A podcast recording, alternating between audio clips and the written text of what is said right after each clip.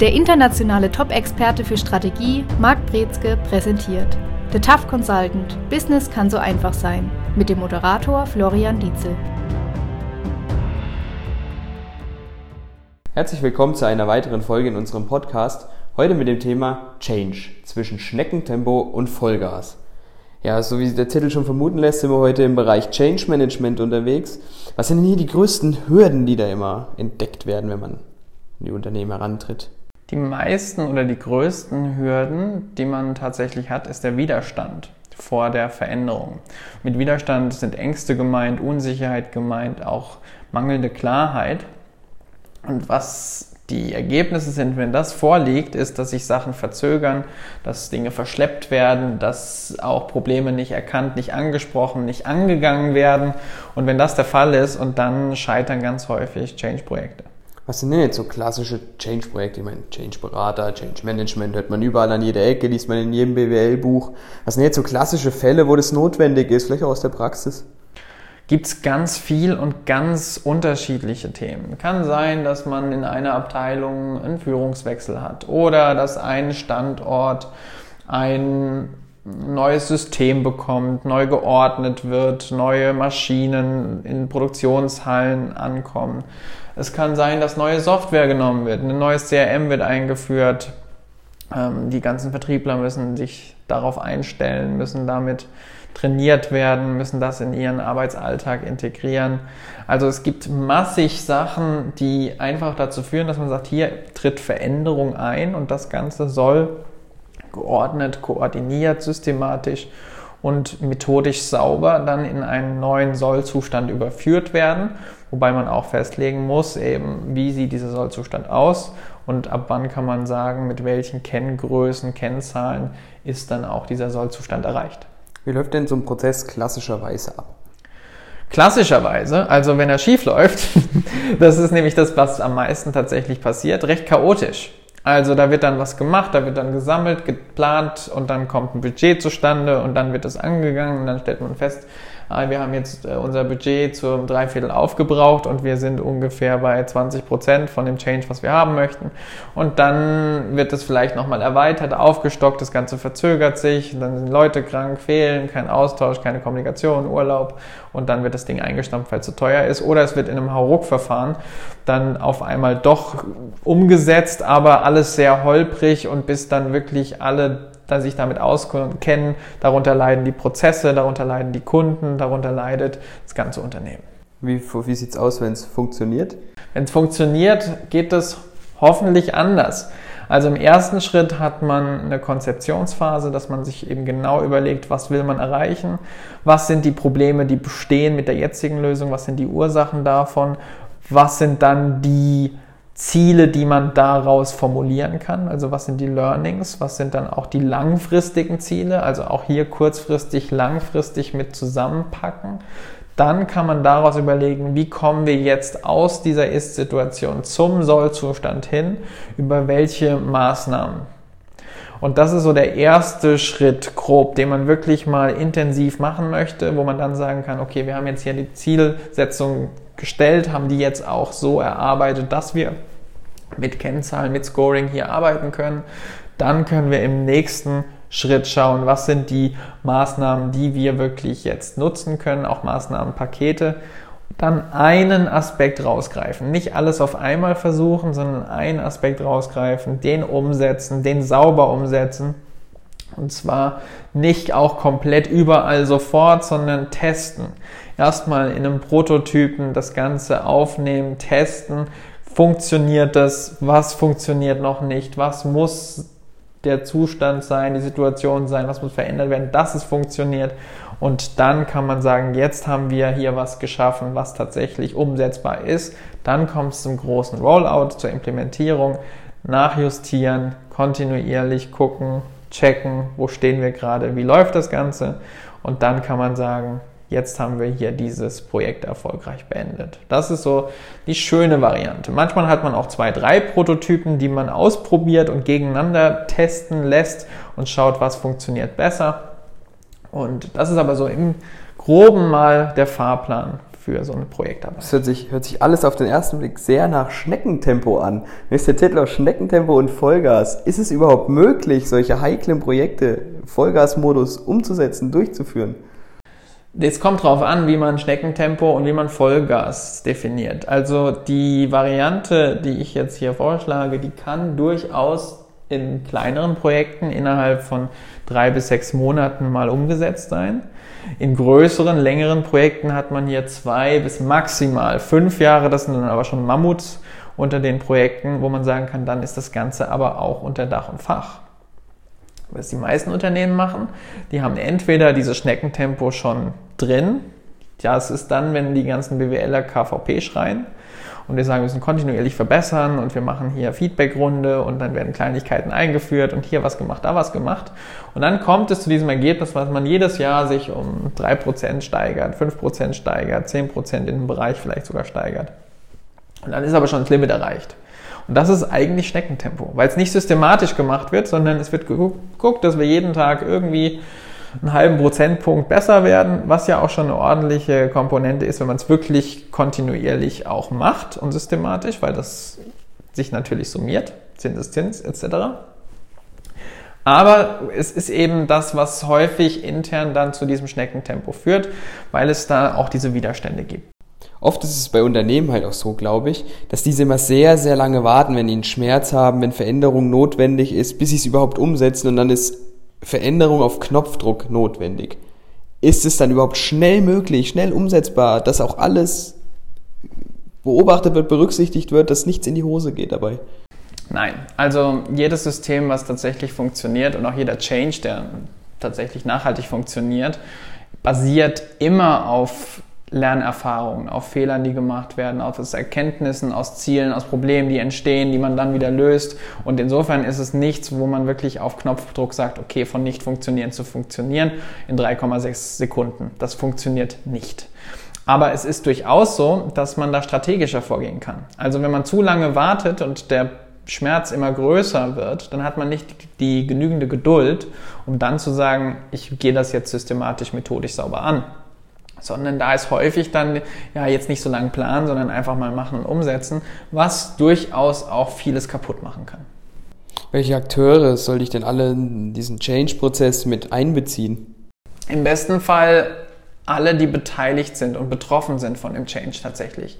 Nicht nur oben ansetzen und dann vorgeben, verändern lassen, sondern bereits in die Diskussion mit die Leute, die tatsächlich dann am unteren Ende auch von dem Change sitzen, mit reinnehmen in die Diskussion, mit informieren, mit befragen, vielleicht sogar gerne die Kritiker mit reinnehmen, die dann aber nämlich als Beeinflusser, als positiven Kraft wirken können, wenn die überzeugt sind von der Lösung und auch mit daran beteiligt sind. Ja, ich denke, es ist auch wichtig, dass man, wie du eben beschrieben hast, bis ans untere Ende geht, um eben diesen Widerständen auch vorzubeugen. Und da möchte ich näher drauf eingehen, weil du vorhin gesagt hast, das ist so der Knackpunkt, dass man alle mit ins Boot holt, alle überzeugt. Wie gehe ich mit diesen Widerständen um? Indem ich frühestmöglich die Leute mit einbeziehe. Also das ist der Grund, was ich gerade gesagt habe mit den Stakeholdern, dass es so wichtig ist, die frühestmöglich alle mit reinzunehmen, die in irgendeiner Weise das auch sabotieren können. Und was man eben auch erläutern muss ganz am Anfang, ist der Grund, warum es so nicht weitergehen kann. Also gerade diese, diese, dieses Prinzip der Mittelmäßigkeit, was ich immer sage, haben wir schon immer so gemacht. Das ist der Punkt, wo man auch eben diese psychologische Komponente mit aushebeln muss und erklären muss, so kann es nicht weitergehen. Das sind die Probleme, die wir haben. Und da brauchen wir eine Lösung. Und da wollen wir gemeinsam dran arbeiten. Und deswegen machen wir jetzt diesen Schritt und diesen Schritt und diesen Schritt wenn das Verständnis dafür dann geschaffen ist auf der Ebene, ich glaube, dann erleichtert es auch deutlich solche Prozesse, wenn das Positive daran erkannt wird. Und es geht ja immer darum, oder ich denke, es sollte darum gehen, den Leuten zu helfen, es einfacher für die zu machen, es effizienter, produktiver zu machen. Wenn das eben jedem geholfen ist, wenn man die damit an Bord hat, die dann unterstützen und das Ganze mit pushen, das Projekt tragen, dann ist es doch einfach, oder? Und die Kernkomponente hast du gerade angesprochen. Es ist das Warum, der Sinn und Zweck hinter dieser Change-Maßnahme, die hier umgesetzt wird. Das muss kommuniziert werden, ganz klipp und klar, und zwar beide Seiten. Was ist der Pain, den wir gerade haben und was ist der Gain, den wir wollen? Also was sind wirklich die Komponenten, die sagen, wir wollen uns verändern und es ist sinnvoll für alle, dass wir das mitmachen. Auch Klarheit über die Ansätze, über die nächsten Schritte zu schaffen, ist ganz wichtig. Nichts sabotiert Change mehr als Unwissenheit, als Unklarheit, als Intransparenz. Wenn Gerüchte entstehen und Ängste verbreitet werden und sich ausbreiten können, weil Kommunikation und Transparenz fehlen. Wenn das der Fall ist, dann kann es sein, dass solche Change-Projekte dann doch auch auf den letzten Metern oder bereits relativ hm, weit am Anfang irgendwo einfach kippen. Ja, das ist so, ich glaube, man kann versuchen, die Mitarbeiter so gut abzuholen, wie man will. Es gibt immer doch vereinzelte Personen, die dagegen sind, die das Ganze versuchen sogar zu sabotieren. Wie gehe ich mit solchen Mitarbeiter, Mitarbeiterinnen um? Am besten, bevor sie das machen können. Also wirklich die mit frühestmöglich an Bord holen, auch so an Bord holen, dass keiner sich rausnehmen kann aus der, aus der Change-Maßnahme, dass auch hier die Mobilisierung von allen Seiten passiert und dass dann auch das Team mehrheitlich wirklich mit an Bord ist. Und dann haben solche Saboteure, Kritiker, Querschläger kaum oder geringe Chancen, wirklich was zu bewegen. Jetzt möchte ich nochmal im Fokus ein bisschen auf das Thema Nachhaltigkeit, jetzt nicht im grünen Sinne legen, sondern eher, bleiben die neu eingeführten Prozesse auch bestehen? Es ist ja immer so der Trend, dass Mitarbeiter, Mitarbeiterinnen bzw. Führungskräfte immer wieder in alte Verhaltensmuster zurückfallen.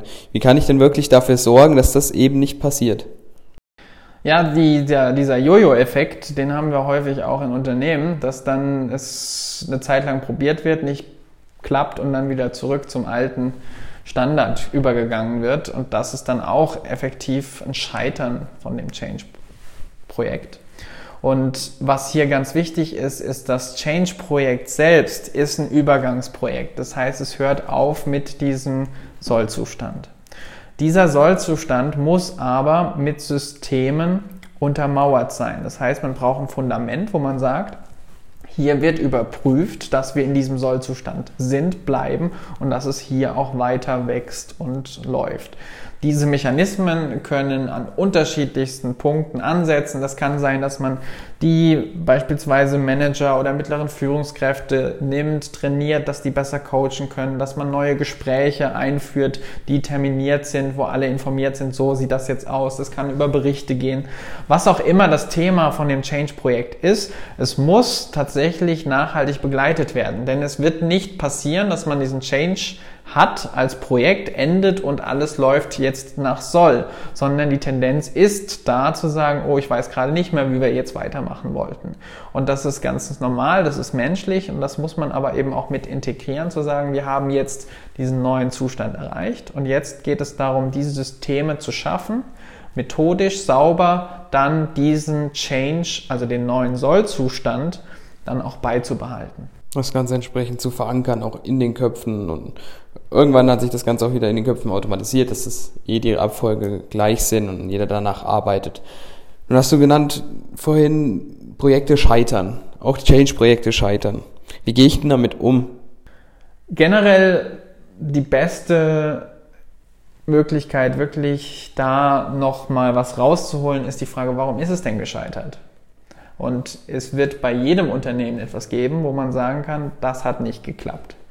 Dann sollte die Frage sein, warum hat es nicht geklappt? Was hat gefehlt? Was könnte man besser machen beim nächsten Projekt? Worauf möchte man nochmal hinaus? Also sich das Ziel angucken, ist es wert, dass man dann nochmal einen Anlauf macht oder will man tatsächlich die Fahrtrichtung nochmal neu ausrichten, verändern, dass man sagt, man landet jetzt woanders? Also lohnt es sich manchmal direkt von vorne neu zu beginnen, wenn man, je nachdem wie man analysiert, wo die Fehlentscheidungen vielleicht lagen. Genau. Und dann auch zu überlegen, wie kommen wir an dieses Ziel. Meistens, wenn es strategische Projekte sind, die scheitern, dann stimmt das Ziel ja. Dann ist es nicht, dass das Ziel verkehrt ist, sondern die Methode war falsch. Und dann geht es darum, dass man jetzt überlegt, wie kann ich jetzt dieses Ziel erreichen? Wir haben gerade einen Weg kennengelernt und das ist meistens ein teurer Weg, den man da kennenlernt, der nicht funktioniert hat. Und jetzt geht es darum, dass man da dann das Beste rauszieht und sagt, das haben wir probiert. Und da sind vermutlich die Gründe, das wirklich analysieren und sagen, okay, was können wir jetzt da rausziehen, dass wir es fürs nächste Projekt, für den nächsten Versuch hier besser rauskommen. Natürlich kann man auch sagen, hier ist häufig eine Abkürzung, indem man Berater oder Externe an Bord holt, die eben genau das wissen und auch diese Change-Projekte schon zahlreich begleitet haben wo solche Berater, Experten dann auch im Vorhinein schon erkennen, wenn das Unternehmen auf diesen Punkt, der falsch ist, zuläuft, schon Wochen vorher vielleicht, was die Unternehmen, die die Erfahrung noch gar nicht gemacht haben, dass sowas eintreten kann, überhaupt nicht auf dem Schirm haben, wo da abgekürzt werden kann dann in dem Fall. Nun denke ich, es ist auch ein absolut wichtiger Punkt, dass sich auch Unternehmen überhaupt erstmal eingestehen, hey, das Projekt ist gescheitert und vielleicht dann den Schluss ziehen und neu anfangen und nicht dann versuchen dann noch was zu verschönen, basteln irgendwie, was gar nichts mehr bringt, nur noch unnötig mehr Zeit und Kosten verursacht. Viele Unternehmen versuchen ein totes Pferd zu reiten. Und das ist, dieses Sprichwort ist genau das, was da versucht wird. Es wird ein toter Patient am Leben gehalten mit Maßnahmen, die nur viel Geld kosten und nichts wirklich bringen. Statt dass man sich nochmal zurück ins Konferenzzimmer begibt und bespricht am Whiteboard, wie denn jetzt die, aus, die Lage aussieht, wo wir stehen, was macht gerade keinen Sinn, was funktioniert und was wollen wir verändern. Und einfach nur die Systematik hinter diesen Fragen kann schon helfen, dass man nochmal Klarheit gewinnt und auch schweren Herzens sich vielleicht von Projekten trennt, die man lieb gewonnen hat, einfach nur, weil sie die letzten fünf Jahre einen begleitet haben und man könnte die jetzt langsam in die Grundschule schicken, aber die sind kein Stück gewachsen oder haben wirklich zu dem Ergebnis oder zu den Ergebnissen geführt, wo man hin möchte. Die sind nur ein ständiger Begleiter von Budgetierungsgesprächen, die Jahr für Jahr angesetzt werden, wo die wieder drin vorkommen. Jetzt langsam zum Abschluss der Folge. Kannst du nochmal zusammenfassen, was die drei wesentlichsten Faktoren sind, um erfolgreich Change-Projekte zu absolvieren? Der erste Ansatz ist die Planung dass man wirklich intensiv sich Gedanken macht, was ist das Ziel, wo möchte ich hin und was sind auch die Kennzahlen, die mir zurückspiegeln, jetzt habe ich meinen Sollzustand, mein Ziel erreicht. Zweiter Punkt, Kommunikation. Dass ich alle mit an Bord hole, die beteiligt sind an diesem Change-Prozess, dass ich die gemeinsam auch anspreche und auf diese Reise vorbereite, ausstatte und dann eben auch begleite in diesem Change-Projekt. Und der dritte Punkt, dass am Ende eine Systematik eingeführt ist, die dazu führt, dass der Kunde, dass das Unternehmen selbstständig diesen Sollzustand tragen kann, ohne wieder zurückzufallen. Also dass da noch eine abschließende Mechanik da ist, die verhindert, zurück in diesen Jojo-Effekt zu fallen. Ich denke, das sind jetzt schon schöne Punkte, die jedem dazu Ihnen dabei unterstützen, da schon mal Fahrt aufzunehmen. Wer dennoch Fragen hat, sollte sich nicht davor scheuen, sich bei uns zu melden. E-Mail-Adresse ist bekannt. Wenn ich einfach durchklingeln, nicht mal unterhalten, auch gar kein Problem. Das war's für diese Woche im Podcast. Wir hören uns nächste Woche. Bis dahin, gute Zeit. Das war The Tough Consultant. Business kann so einfach sein. Für mehr Infos besuchen Sie uns auf www.markbrezke.com. Für Fragen, Wünsche oder Anregungen schreiben Sie eine E-Mail an team@markbrezke.com.